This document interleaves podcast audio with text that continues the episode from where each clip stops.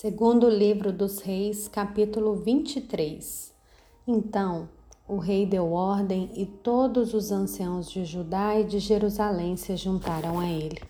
O rei subiu à casa do Senhor e com ele foram todos os homens de Judá, todos os moradores de Jerusalém, os sacerdotes, os profetas e todo o povo, desde o menor até o maior. E o rei leu diante deles todas as palavras do livro da aliança que havia sido encontrado na casa do Senhor. O rei se pôs em pé junto à coluna e fez aliança diante do Senhor para o seguir, guardar os seus mandamentos, os seus testemunhos e os seus estatutos de todo o coração e toda a alma, cumprindo as palavras dessa aliança que estavam escritas naquele livro. E todo o povo concordou com esta aliança. Então, o rei ordenou ao sumo sacerdote Ilquias, aos sacerdotes da segunda ordem e aos guardas da porta que tirassem do templo do Senhor todos os utensílios que tinham sido feitos para Baal, para o poste da deusa Zerá e para todo o exército dos seus. Ele os queimou fora de Jerusalém nos campos de Cedron e levou as cinzas para Betel. Josias destituiu os sacerdotes que os reis de Judá haviam escolhido para queimar incenso sobre os lugares altos nas cidades de Judá e ao redor de Jerusalém, bem como os que queimavam incenso a Baal, ao sol, à lua, aos planetas e a todo o exército dos céus.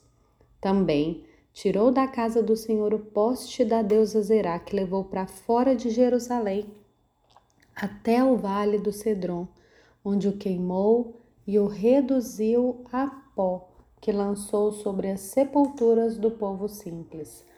Também destruiu as dependências dos prostitutos cultuais que estavam na casa do Senhor, onde as mulheres teciam tendas para o poste da deusa Zerá. Josias trouxe todos os sacerdotes das cidades de Judá e profanou os lugares altos em que os sacerdotes queimavam incenso, desde Geba até Berseba. Derrubou os altares das portas que estavam à entrada do portão de Josué, governador da cidade, e que ficavam à esquerda de quem entrava por ela.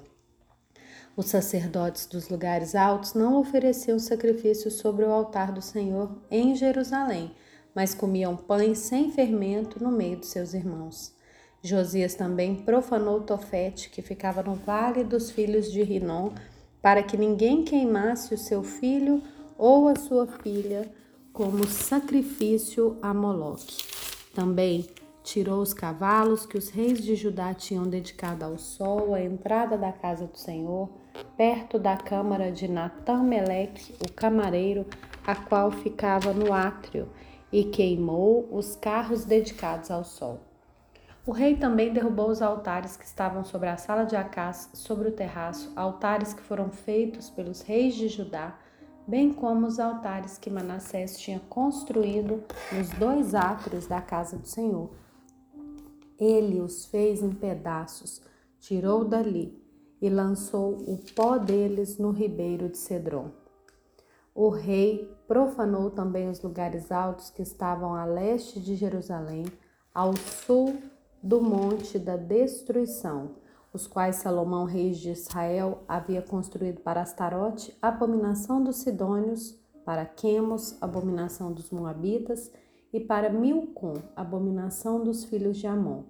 Semelhantemente, fez em pedaços as colunas, cortou os postes da deusa Zerá e encheu de ossos humanos o lugar onde haviam estado. Josias também derrubou o altar que estava em Betel e o lugar alto que Jeroboão, filho de Nebate, havia construído para levar Israel a pecar destruiu o lugar alto, reduziu a pó o seu altar e queimou o poste da deusa Zerá. Quando Josias olhou ao seu redor, viu as sepulturas que estavam ali no monte, mandou tirar dela os ossos e os queimou sobre o altar. E assim ele profanou o altar segundo a palavra do Senhor, proclamada pelo homem de Deus que havia predito essas coisas. Então o rei perguntou: Que monumento é esse que estou vendo? Os homens da cidade responderam: É a sepultura do homem de Deus que veio de Judá e proclamou essas coisas que o Senhor acabou de fazer contra o altar de Betel. Josias disse: Deixem-no estar, ninguém mexe nos ossos dele. E assim deixaram estar os seus ossos com os ossos do profeta que tinha vindo de Samaria. Josias também tirou todos os santuários dos lugares altos que havia nas cidades de Samaria e que os reis de Israel tinham feito para provocarem o Senhor a ira, e fez com que esses santuários o mesmo que havia feito em Betel. Também matou todos os sacerdotes dos lugares altos que havia ali sobre os altares e queimou ossos humanos sobre eles. Depois voltou para Jerusalém.